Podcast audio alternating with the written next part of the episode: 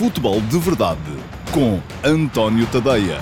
Olá a todos, e hoje é um daqueles dias em que eu tenho pena que o futebol de verdade passe a esta hora, porque eu aquilo que eu mais gostava era de chegar aqui hoje e de vos dizer a todos good evening, que é, uh, conforme sabem, uh, os mais atentos, uh, o, a saudação habitual de Unai Emery quando chega às conferências de imprensa, ou quando chegava às conferências de imprensa, ainda enquanto treinador do Arsenal, porque havia ali uma certa incompatibilidade entre o Unai Emery e a pronúncia do inglês. Portanto, good evening para todos vocês e bom dia. Se fosse à tarde, podia dizer com muito mais propriedade este good evening, mas pronto, estamos aqui ainda antes do almoço para vos falar no Futebol de Verdade de hoje de uma série de temas que estão aqui alinhados.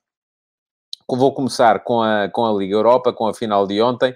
Uh, e, o, o, João Ferreira responde-me good evening, mas ele não disse sequer o guia final. Good evening. Good evening. Bom, uh, vou começar com a Liga Europa, porque um, apesar de tudo foi um jogo divertido. E foi um jogo divertido porque, porque foi único, porque eu nunca tinha visto uma série de grandes penalidades como aquela que vimos ontem. Vimos grandes penaltis, eh, alguns não foram tão bem marcados, um deles o do Bruno Fernandes, que enfim, com um bocadinho mais de azar podia ter corrido mal, eh, mas nunca tinha visto, vou ser franco, 21 grandes penalidades consecutivas, todas no saco. Como, como vi ontem. mas ainda vou falar-vos hoje um, da entrevista de uh, Noronha Lopes ao jornal Record, uh, uh, porque, enfim, foi um candidato que ainda assim representou, grosso modo, um terço dos benfiquistas na última, na última eleição. quero falar-vos das consequências que teve ontem a, a vitória do Villarreal na final da Liga Europa para os clubes portugueses e ainda um, terminar a minha pré-avaliação, vamos lá, do mercado que vinha fazendo aqui ontem, mas que ontem não consegui levá-lo até ao final, uh, porque uh, o tempo já começava a escapar e deixei o Sporting para, para segundas núpcias. Bom, uh, diz-me o Josias Martins que desde os quartos de final que diz aqui que o Villarreal ia ganhar a Liga Europa. Eu vou confirmar isso, Josias. Não vou nada, não tenho tempo, mas, mas podia perfeitamente ir fazê-lo.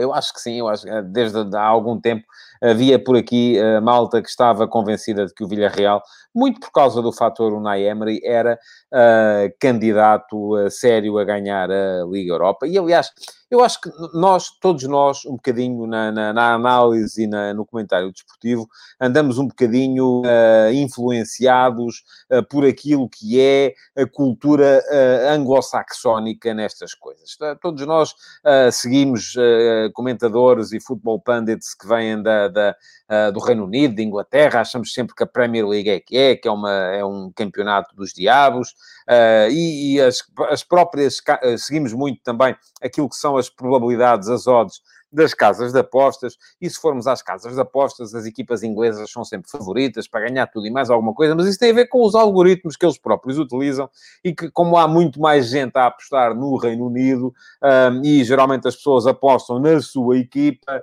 uh, isso faz com que depois os clubes ingleses e as uh, seleções inglesas sejam sempre vistas com uma dose de favoritismo superior àquela que na verdade têm. E um, ontem o que estava em campo, de facto, era um Manchester United que em termos orçamentais, eh, enfim, custou para aí oito vezes mais do que custou esta equipa do, uh, do Villarreal.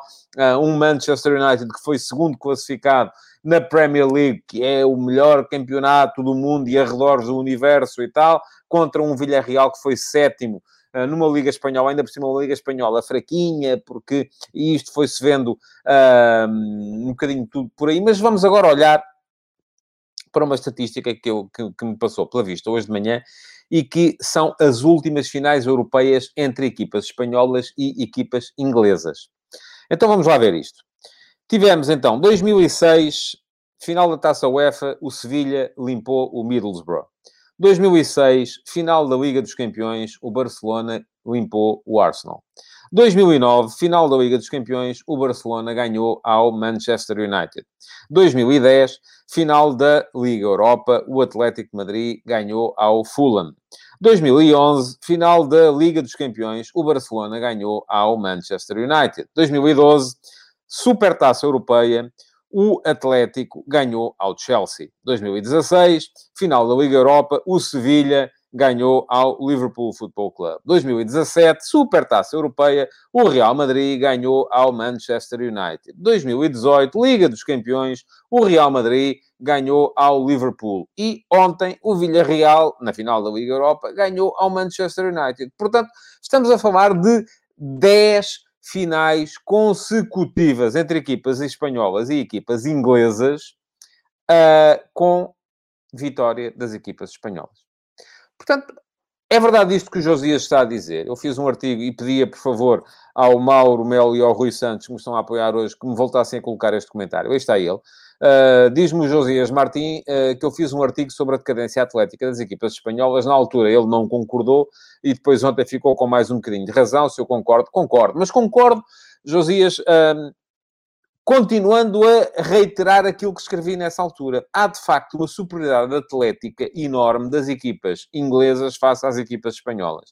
Agora, ontem houve um fator extra, que foi o fator treinador. E, de facto, é fundamental olhar para o jogo de ontem uh, tendo em conta aquilo que o Unai Emery conferiu à equipa do Villarreal, face àquilo que Ole Gunnar Solskjaer não consegue conferir à equipa do Manchester United, que é estratégia. Aquilo que vimos no jogo de ontem, enfim, vimos um Manchester United que, na verdade, do meu ponto de vista, tem melhores jogadores. Olha-se para a equipa do, do, do, do Villarreal, enfim, há ali um Dani Ceballos, uh, Uh, há um uh, Gerard Moreno, o Baca já é um veterano. Enfim, não há ali muita gente que possa. Pino é um miúdo ainda que, francamente, ainda não vi dele algo que me permita sequer vir a dizer que ele possa vir a ser um jogador top no futebol europeu. Um, portanto, não há ali muita gente uh, que se olhe para a equipa do Villarreal e se diga: Uau! E a gente depois olha para a equipa do Manchester United e está lá Bruno Fernandes, está lá Cavani, está lá uh, uh, Marcus Rashford, um, está lá Paul Pogba.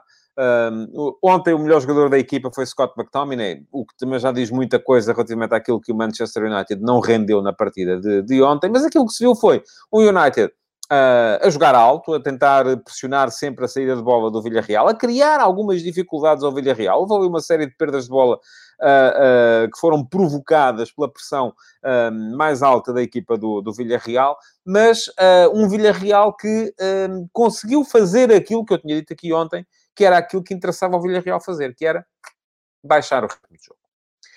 O jogo foi, uh, uh, teve um ritmo, regra geral, uh, baixo e isso favoreceu a equipa do Villarreal. Aliás, há dois golos, ambos nascidos de situações de bola parada, o que desde, desde logo já vem dizer que, este, que foi um jogo que não teve grande ritmo, grande capacidade de nenhuma das equipas para criar desequilíbrios em lances de bola corrida. E isto foi tudo aquilo que o Unai Emery quis. O Unai Emery sabia muito bem, porque conhece o futebol inglês, o que é que tinha de fazer para anular essa tal superioridade atlética, uh, a que eu já tinha aludido e que o Josias me diz que não concordou, que indiscutivelmente o Manchester United tem. Do outro lado, Solskjaer foi muito aquilo que é uh, a imagem dos treinadores ingleses, apesar de ele ser norueguês, dos treinadores ingleses dos anos 70 que é meta-se para lá. Aliás, mesmo esta questão que alguém aqui já me chamou a atenção nos comentários, de o Manchester United não ter feito substituições nos 90 minutos, um, é um bocado isso, é um bocado aquela lógica inglesa do meta-se lá 11 jogadores e depois eles que resolvam. E foi um bocado isso que o Manchester United uh, uh, acabou por, uh, por querer fazer no jogo de ontem. Não conseguiu resolver o jogo em jogo jogado, submeteu-se à, à questão das grandes penalidades. E vamos lá ver. Mesmo aí, e o Paulo Neves diz-me que Bruno Fernandes passou ao lado do jogo por causa do treinador. Eu já ouvi muita teoria dessas, a dizer que não há uma ideia de jogo, uma identidade na equipa do Manchester United. Basicamente, a ideia de jogo do Manchester United passa por deem a bola ao Bruno Fernandes e depois logo se vê o que é que daí sai. E foi um bocado isso. E ontem o Bruno Fernandes teve pouca bola porque foi bem anulado pela, pela estratégia uh, do, do Villarreal. Mas, uh, mesmo nas grandes penalidades, há aqui uma questão uh, a ter em conta na, na, naquilo que foi a vitória indiscutível, porque o Villarreal conseguiu marcar 11 penaltis. Não falhou nenhum. Eu nunca, volto a dizer, nunca tinha visto uma equipa sequer marcar os 10 consecutivos que o, o, o, Manchester United conseguiu marcar. Uh, porque, de facto, não é uh, normal haver tanto acerto. E, e, a propósito disto que me diz o Almarino Correia, o Bobby Robson fazia isso no Porto, já tinha os melhores a jogar, logo se mudasse ia ser para pior. Eu, uh, enfim, acompanhei porque uh, era um jovem jornalista quando Bobby Robson veio para Portugal, na altura para treinador do Sporting. Acompanhei muito de perto a chegada de Robson ao Sporting e aquela época de Robson no Sporting, e na altura, como trabalhava no Expresso, uh, uh, quando Robson e Mourinho foram para o Foco do Porto, uh, eu fui, durante esse período, acompanhei muito a equipa do Porto nas competições europeias, porque já tinha uma relação privilegiada com, com, com Bobby Robson e com José Mourinho e, e por aí fora. E muitas vezes, tantas vezes que, que, que, que Sir Bobby, Bobby Robson me disse isso, então, mas eu já tenho os 11 melhores a jogar, porque é que vou substituí-los? não é? Essa é um bocado a ideia dos, dos ingleses. Mas estava a falar, inclusive, é na questão das, das grandes penalidades, e eu não tenho aqui os números à minha frente, estava a ver se os, eh, se os descobria, mas não, não, não os consigo descobrir. Mas há ali uma... Uh, uh, o David de Gea tinha uma série de grandes, de, de grandes penalidades contra, em que não defendeu nenhuma, uh, tinha 0% de defesas, salvo erro, nas últimas 25, Uh, enquanto o Dean Anderson, que tem dividido a titularidade da baliza do United com David De Gea, uh, tinha uma percentagem de sucesso de à volta dos 40% na defesa de grandes penalidades. E ontem houve muita gente a dizer, mas porquê é que uh, não fez o uh, Ole Gunnar Solskjaer aquilo que fez a Holanda no último campeonato do mundo, que foi substituir o guarda-redes antes das grandes penalidades? Porque já, pronto, já não se questiona aqui a questão do De Gea ter sido o titular, embora pudesse ter sido o Anderson, eles têm vindo a dividir a titularidade na baliza do, do, do, do, United, mas pelo menos para os penaltis era evidente que havia um que era melhor do que o outro. Mas Solskjaer não mexeu. E então correu-lhe mal, não só porque uh, De Gea não conseguiu defender nenhuma grande penalidade, uh, mas também porque depois foi ele, enfim, uh, no final, a, a, falhar a grande penalidade fatídica. Não vou aqui dizer que um, um dos eh, que, que uma das, um dos atributos de um bom guarda-redes é saber marcar penaltis, não é? Não tem que ser. Ninguém está à espera uh, que, que isso venha a ser preciso e a verdade é que ontem foi e o Manchester United acabou por perder a Liga Europa por causa disso. Uh, diz o Marco Pacheco Guerreiro que Emery era para o United. Enfim, eu acho que, de facto, o Manchester United precisa de um treinador, não tem neste momento. Um, e o mercado de treinadores na Europa está a mexer um bocadinho de forma até um bocado uh, caótica, não é? Porque Uh, se formos a ver, ontem foi confirmado que Zinedine Zidane vai sair do Real Madrid, já se esperava que isso viesse a acontecer.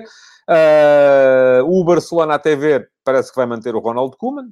Desejo-lhes muito boa sorte. Não me parece que a coisa seja uh, que vá ter grande futuro por aí. Em Itália foi já consumado o divórcio entre uh, o Inter de Milão e António Conte. Aliás, uh, Conte vai levar metade do último ano de contrato, cerca de 7 milhões de euros, não é nada mal, e fica livre para assinar já por quem quiser. Aliás, havia hoje na imprensa italiana muita gente a brincar, a dizer que Uh, o, o Conte acaba por terminar contrato com o Inter uh, antes de Luciano Spalletti, que ainda está sob contrato até até ao final de junho, porque uh, ainda está o Inter a pagar o salário a, a, a, Spalletti. O Paulo Jorge diz que espera que venham buscar o Jorge Jesus. Eu não sei de quem é que o Paulo Jorge está a falar, não me parece que vai acontecer. Um, mas uh, a Juventus também está a mexer, não é? Porque uh, Fábio Paratici, o diretor-geral, já saiu.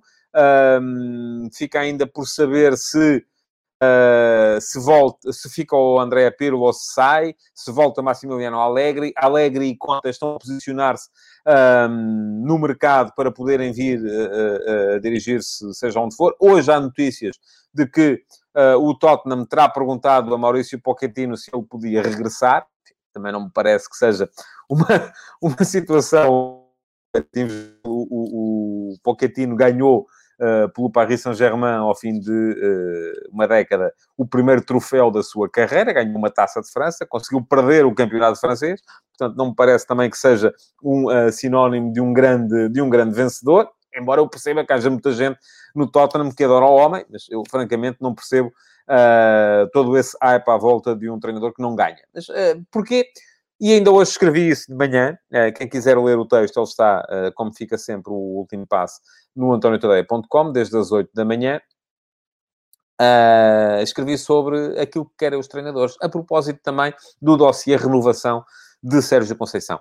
E aquilo que querem os treinadores, para mim, é sempre a mesma coisa. Querem que lhes sejam dadas condições para ganhar. Se vocês se colocarem nas, na pele dos treinadores e pensarem assim, ora bem, eu fui futebolista internacional de elevadíssimo nível. Tenho a conta bancária super bem recheada, não tenho grandes problemas, nem se adivinha que venha a ter nos próximos tempos uh, a nível uh, financeiro. Uh, sou um tipo particularmente reconhecido, os adeptos sabem quem eu fui, ganhei campeonatos aqui, ali, acolá, portanto não, não ando aqui atrás de, de palminhas, nem de palmadinhas nas costas. Portanto, o que é que eu quero como treinador? O que eu quero como treinador é ganhar. O que eu quero como treinador é que me dê a, a, a, possibilidade de ganhar.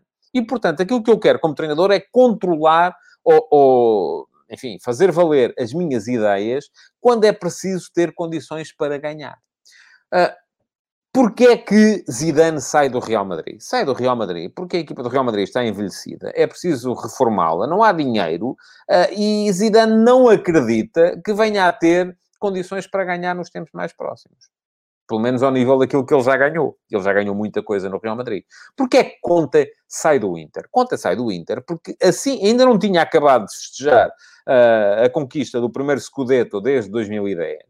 Foram 11 anos 11 anos depois, o Inter voltou a ser campeão de Itália. Veio de avião o senhor Zhang, proprietário do Inter, eh, chinês, chegou cá e disse: Ó, oh, oh, senhor Conta, isto aqui agora é para cortar, vamos lá embora. Como é que a gente vai uh, uh, rentabilizar isto? É preciso mandar jogadores embora, pagar menos em salários, uh, não há dinheiro para ações, o que é preciso é vender jogadores.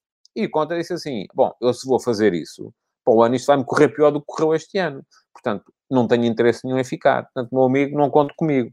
Mas chegaram a acordo e Conte vai à procura de um sítio onde ele possa ganhar. Lá está. Uh, todos os treinadores querem isso. A questão de Sérgio Conceição, eu já disse aqui várias vezes, só pode ser vista nestes, nestes termos. Eu tenho ideia, enfim, vamos lá ver. Um, há muita gente que gosta de acreditar em contos de fadas. É aquela malta que geralmente acredita uh, que uh, aqueles que são do meu clube são todos sérios e honestos e maravilhosos, os que são do clube adversário são todos uns bandidos que andam por aí e andam... E, portanto, aquilo que uh, o meu treinador quer... E, e, aqui estou a falar muito concretamente do caso Sérgio Conceição, mas podia falar do caso Jesus, do caso... Enfim, podia falar de quem quisesse. Do caso Rubem Amorim, era, é, serve para todos os clubes. Uh, e até pode dizer, não, o Sérgio Conceição até admite ficar, já ouvi isto, até admite ficar, mas é se o clube avançar na sua defesa, porque ele está muito disposto para aqui e para ali. Ouçam, é treta. É tudo treta. Uh, nada disso está em causa. O Sérgio Conceição gosta de estar exposto porque isso está-lhe no sangue. Ele é assim. Ele não, não, não, não manda ninguém travar as batalhas por ele. Aliás, esse é simultaneamente um dos seus maiores méritos e um dos seus maiores defeitos. Uh, e, portanto, o Sérgio Conceição, para ficar no Porto, não faz depender a sua continuidade, nem se lhe pagam mais, nem se uh, o, o, diretor de comunicação impede os jornalistas de fazer perguntas incómodas, nem se um, a televisão do clube uh, expõe mais uh, situações em que o foco do Porto é prejudicado face às tentativas horríveis dos adversários de manipular e de coisa e aí fora. Não. A única coisa que ele quer, isto diz o Rui Souza, Uh, se Sérgio Conceição ficar, quer dizer que vai ter um melhor plantel. Nem é só a questão de ter o um melhor plantel, Rui. É a questão de ter o plantel que ele quer, o plantel em que ele acredita e ter mais condição para ser ele a decidir uh, uh, que quem é que vai ficar, quem é que... e qual é que vai ser a política desportiva. Porque, no fundo, não quer dizer que os treinadores tenham sempre razão, mas eu já disse aqui, acredito que um, um plantel melhor é um plantel que casa com as ideias do treinador e uh, o treinador naturalmente quererá uh, fazê-lo de acordo com os, com os jogadores que ele acredita que são compatíveis com as suas ideias. Porque se houver um treinador que traz uma ideia para ali e depois há um diretor desportivo ou um presidente que contrata os jogadores para aquele lado, não é? As coisas não vão casar. E pode-se gastar 100 milhões como gastou o Benfica este ano. Eu não sei até que ponto é que Jesus foi, foi ele que escolheu os jogadores ou não. Mas a questão é que uh, depois não bate a bota com a perdigota. Uh, e isto uh, uh, acaba por não ser bom. Portanto, se querem que vos diga, eu acho que a grande, e parece que Sérgio Conceição aparentemente vai continuar, e só hoje as notícias são nesse sentido, do almoço de ontem entre Sérgio Conceição, Luciano Donofrio, que é empresário de Sérgio Conceição e que levou o Sérgio Conceição, ou é amigo de Sérgio Conceição, foi ele que o levou para a Bélgica, para o Standard Liège na altura, e, é alguém também muito próximo do presidente do Foco do Porto, Jorge Pinta Costa, desde os anos 80. Uh, e o próprio Pinto da Costa, portanto, parece que vai continuar. E eu só interpreto a continuidade de Sérgio Conceição num sentido: é que Sérgio Conceição vai ter uma palavra muito mais forte a dizer naquilo que vai ser o plantel do Futebol do Porto, a definição política do Futebol do Porto. Uh, e, e diz-me o Paulo Neves que Sérgio Conceição foi buscar jogadores, depois mandou embora. Sim, isso acontece com todos os treinadores, porque há jogadores que depois não, não confirmam aquilo que está à espera dele. Eu não estou aqui a falar de treinadores infalíveis, porque isso não há. Nem presidentes infalíveis, não há. Uh, não há nenhum treinador que diga quer este jogador e este e este e este e depois resulta tudo mil por cento. Não. Mas acho que há uma maior possibilidade das coisas resultarem. E, e enfim, eu nem tenho que ter razão. Aqui só estou a tentar uh, uh, ler aquilo que vai na cabeça dos treinadores. Um, e, e, e, há uma maior probabilidade das coisas resultarem se os jogadores forem escolhidos tendo em conta a ideia do treinador. Bom, a propósito, hoje no... Um, no meu Instagram, António.tadeia, a sondagem do dia tem a ver com isto. Uh, e a pergunta que vos fiz é, tem a ver com as razões pelas quais Conte saiu do Inter. E dei-vos duas hipóteses, como dou sempre, porque o Instagram só me permite dar duas hipóteses, que era porque ele queria mais proteção da estrutura, não é? Ou porque iam tirar-lhe os jogadores craques, não é? E neste momento, um, 78%, portanto, uh, um, 4 em cada 5, uh, escolheram que iam tirar-lhe craques, que é aquilo que eu acho também, não é? Ele ia ficar com uma equipa mais fraca. Os treinadores estão-se marimbando para a proteção que a estrutura lhes dá. Isso não interessa a ninguém. Esqueçam lá isso. Eles querem é dominar a estrutura. É isso que quer qualquer treinador de sucesso. É isso que eu vos expliquei também no último passo de hoje de manhã. Uh, já sabem, se me seguirem, António Ponto Tadeia, um, podem votar diariamente nas sondagens que eu vou uh, fazendo uh, no, uh, no meu Instagram. Bom, ainda em relação à final de ontem um, da Liga Europa, o Villarreal entra na Liga dos Campeões, portanto, Espanha vai passar a ter cinco equipas na próxima edição da Liga dos Campeões. Além do Real Madrid, do Barcelona, do Atlético e do Sevilha, estará também o Villarreal. E o Villarreal entra como cabeça de série, o que quer dizer que o Futebol Clube Porto já sabe que vai estar no pote 3 do sorteio. Vai ser uh, um sorteio muito complicado para o Porto e eu vou explicar-vos porquê. Uh, o pote 1 vai ter Manchester City, Inter de Milão, Atlético de Madrid, Lille, Bayern, Sporting, Villarreal e depois ou o Chelsea ou o Zenit. Depende ainda. Se o Chelsea ganhar a Liga dos Campeões, é o Chelsea. Se o Manchester City ganhar a Liga dos Campeões, é o Zenit.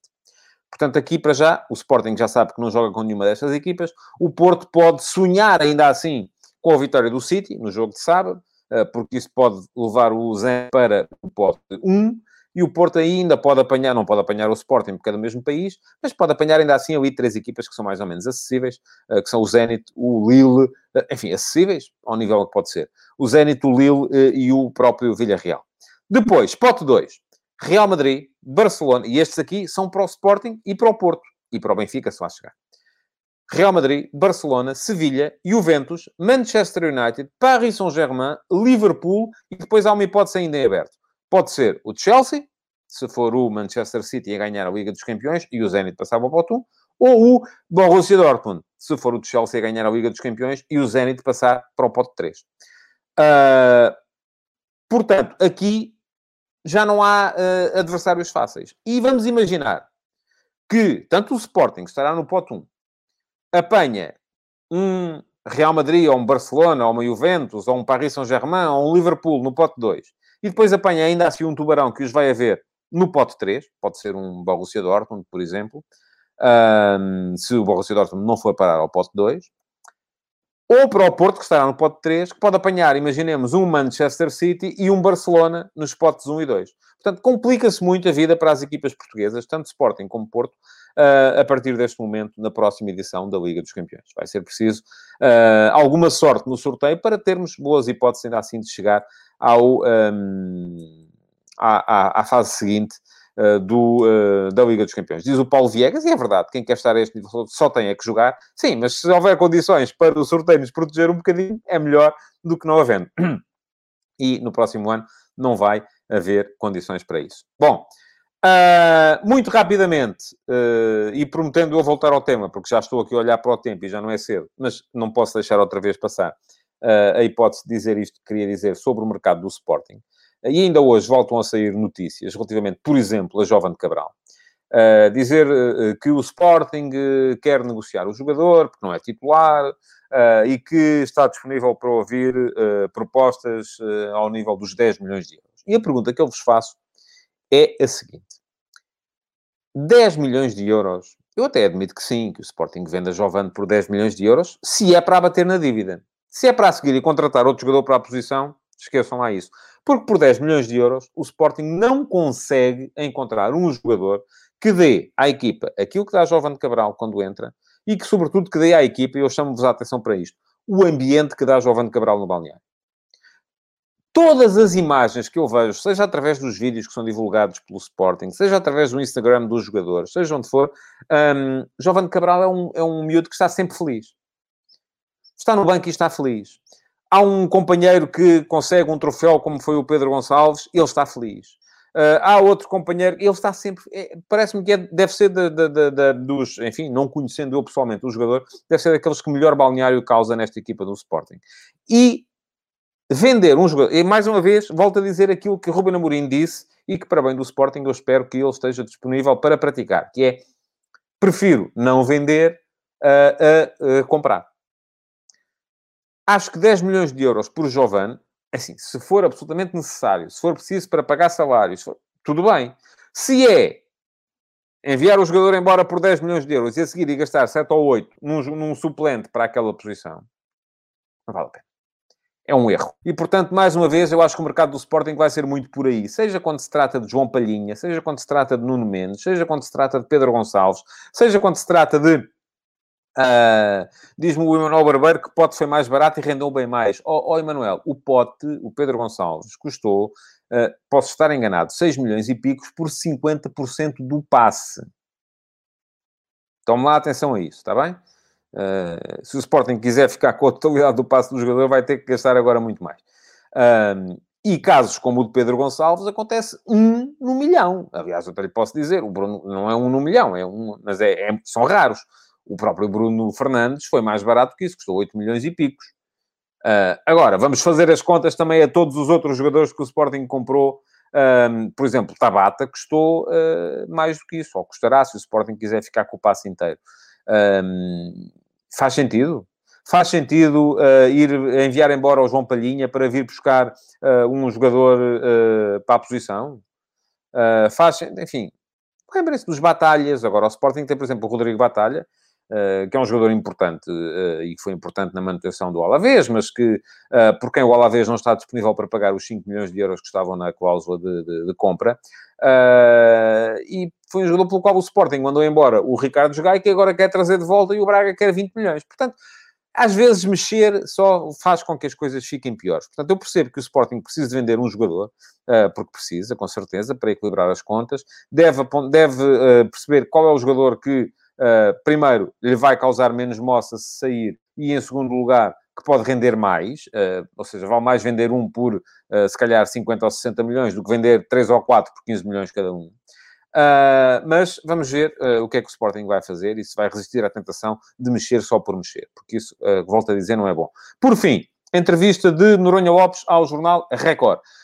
Um, Noronha Lopes diz a dada altura que, uh, pergunta-me o Paulo Neves porque é que eu insisto na saída do Palhinha. Ó oh, Paulo, eu não insisto em nada. Eu ando a ouvir falar da saída do Palhinha desde agosto do ano passado. E desde agosto do ano passado que ando a dizer que o Palhinha é fundamental para a ideia de jogo do Sporting. Agora, se quiserem vender, ouça, se vierem 50 milhões, bestial.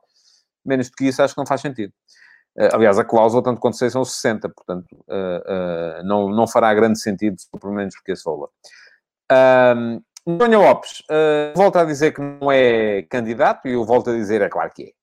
Porque de outra forma não se entende ele ter vindo a, a falar agora, e eu assinalo a, a esta questão de Noronha Lopes só ter falado no final da época, porque alegadamente não queria estar a, a, destabilizar a época desportiva do Benfica, e acho que nisso esteve muito bem, uh, esperou pela autorizada, e a autorizada é agora. Agora, é a altura exata para alguém que quer ser candidato a ser alguma coisa de importante no futuro do Benfica. E não vem mal nenhum ao mundo por causa disso. Atenção, eh, eu sou daqueles eh, que acha que o Benfica, sendo um clube democrático, tem mais é que ter oposição. Portanto, não me revejo minimamente naquelas ideias uh, de muita gente que é defensora da situação e que vem dizer, ah, não tem nada que vir falar porque uh, estão contra o Benfica. Não, o, o Noronha Lopes, que eu saiba, não está contra o Benfica, está contra a política seguida por Luís Filipe Vieira. Uh, e uma coisa, apesar de Luís Filipe Vieira ter ido na Assembleia da República dizer uma coisa que eu já tinha dito e que o próprio Noronha Lopes disse hoje também, mais uma vez, na entrevista ao Record, que misturou naquele inquérito à questão do novo banco o Benfica com aquilo, quando o Benfica não tem nada a ver com aquilo, foi Vieira que foi para lá falar do Benfica. Uh, eu acho que ser contra o, o, a gerência do Luís Filipe Vieira, como é Noronha Lopes, não tem nada a ver com ser contra o Benfica. É contra Vieira, não é contra o Benfica. Houve algumas coisas que uh, Noronha Lopes disse uh, em que eu acho que ele teve alguma razão, nomeadamente uh, naquilo que foi o fracasso do, da época desportiva do Benfica. Uh, aponta alguns erros a Jorge Jesus, falha do planeamento uh, do, do, plantel, parece-me que é evidente. Uh, continuar a haver ali, por exemplo, o tal 8 de que eu falava no outro dia. gestão de alguns jogos, enfim, já não, já não subscrevo tão, tão, de forma tão, tão segura. Uh, relações humanas também não sei, não sei como é que as coisas estão dentro do plantel do Benfica, e a falta de uh, capacidade para reconhecer os erros no final da época, também atribuindo sempre uh, as derrotas a questões como o Covid, como as arbitragens, como isto, aquilo e aquilo outro, também aí dou-lhe completamente razão. Agora, é preciso, de facto, e eu acho que é esse o passo que falta dar a, a Noronha Lopes, é sair desta. Eu admito até que ele, por uma questão de vida pessoal, possa, neste momento, duvidar se quer ou não quer voltar a ser candidato à presidência do Benfica. Mas se pensa tudo isto que pensa sobre a gestão de Luís Filipe Vieira, uh, eu acho que ele, se quer ser alternativa, tem mesmo que dar o passo e tem que assumir. Porque vir dizer que não é candidato nesta altura, de facto, não me parece que seja razoável. É claro que é candidato, uh, porque se não fosse, não vinha dizer tudo aquilo que está a dizer nesta altura. Agora, quando é que vai ser? Não sei. Isso aí também sou daqueles que acham que Vieira ainda recentemente foi legitimado por dois terços da, da, da, da, massa associativa do Benfica e que, portanto, agora das duas uma, ou é convocado a uma Assembleia Geral para uh, poder fazer cair os órgãos sociais e aqui há mecanismos que têm que, uh, aos quais tem que se obedecer. Isto aqui não é, o poder não cai nas ruas, não é só porque agora aparecem umas tarzas na rua a dizer Vieira fora que o Vieira tem que se demitir. Não, o Vieira ganhou as eleições. E tendo ganho as eleições, é o presidente legítimo do Benfica. Há benfiquistas que acham que ele está a fazer uma má, uh, um mau serviço ao clube através da sua gestão, têm mais é que usar os, os mecanismos uh, corretos para poderem vir a provocar eleições no clube. E a altura certa, de facto, é esta. Pede-me o Nuno Cunha um comentário sobre o Oroca Rio Ave, 3 a 0. Vou fazer-lhe um comentário muito simples. Não vi. Foi a horas impraticáveis. E vou começar a fazer isto sempre que houver jogos a acabar à meia-noite. É para não, a sério, não tenho, não tenho vida para isso. O futebol português tem que se reenquadrar. Uh, olho para o resultado e digo-lhe assim, aquilo que qualquer um lhe pode dizer. Grande vitória do Aroca. Parece-me que o Rio Ave está em muito maus lençóis. Li hoje de manhã já as declarações de Miguel Cardoso, treinador do Rio Ave, a dizer que se o Rio Ave for 1 a 0, o Aroca vai tremer. Vamos a ver. Eu, depois do jogo de ontem, sem ter visto o jogo, acho que o Aroca neste momento é favorito para estar na próxima edição da Liga Portuguesa. Portanto, vamos a ver agora como é que as coisas correm no jogo da segunda mão, se o Rio Ave é capaz de dar a volta a isto ou não. Uma coisa vos garanto, se for outra vez às 10 da noite, esqueçam, não vou estar lá para ver, eh, porque eh, não, não me parece que sejam horas para se fazer as coisas. O jogo, aliás, havia aí umas coisas com piada, uns posts com piada, eh, porque na semana passada o Jurgen Klopp um, veio dizer que era fã da Liga Portuguesa e gostava de ver a Liga Portuguesa. Uh, pronto, o Klopp está, não sei se ele está em Inglaterra ou se está na Alemanha, é possível que esteja na Alemanha, porque já acabou a temporada do Liverpool, portanto, se estava na Alemanha, o Klopp, o jogo de ontem acabou à uma da manhã, uh, no horário alemão. Portanto, é, é uma boa forma do Jurgen Klopp combater as insónias, é continuar a ver os jogos da Liga Portuguesa, porque se nós queremos que o nosso futebol seja visto e seja reputado e seja falado lá fora, uh, aquilo que temos que fazer então é marcar um bocadinho mais tarde. É, é porque não às 11 da noite de cá, meia-noite na, na, na, na Europa, para que as pessoas lá fora possam também ver os jogos, não é? Uh, Diz-me o Pedro Madureira que domingo é às 19 horas. Aí já sou menino para ver. E para na segunda-feira vir aqui dizer-vos o que achei do jogo. Pronto, chega ao final o futebol de verdade de hoje. Queria agradecer-vos por terem estado desse lado. Lembrar-vos que podem votar na minha sondagem no Instagram, António Ponte Tadeia. Aproveitem para me seguir, porque há lá conteúdos diferentes, como há conteúdos diferentes no meu Twitter.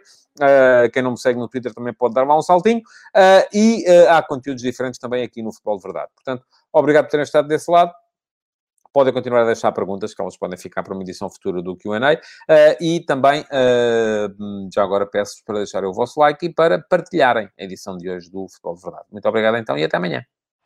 Futebol de Verdade, em direto de segunda a sexta-feira, às 12h30